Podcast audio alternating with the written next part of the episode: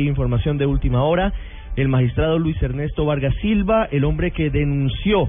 con eh, el magistrado Mauricio González Cuervo a Jorge Ignacio Pretelt en un hecho de corrupción que se presentó en la Corte Constitucional, que se habría presentado, acaba de sufrir una dolencia de salud. Fuentes oficiales de la Corte han confirmado a Blue Radio que el magistrado Luis Ernesto Vargas sufrió un infarto mientras se encontraba en su despacho en el Palacio de Justicia ha sido trasladado hace instantes a una clínica ubicada en el norte de Bogotá, luego de haber sido valorado por eh, el servicio médico de la Corte Constitucional. En segundos estaremos entregando el reporte médico de la situación del magistrado Vargas, el hombre además eh, famoso porque fue quien grabó el testimonio de Víctor Pacheco, confirmando o diciendo según él que el magistrado Jorge Ignacio Pretel había pedido 500 millones de pesos para cambiar un fallo de tutela en esa corte, en la Corte Constitucional.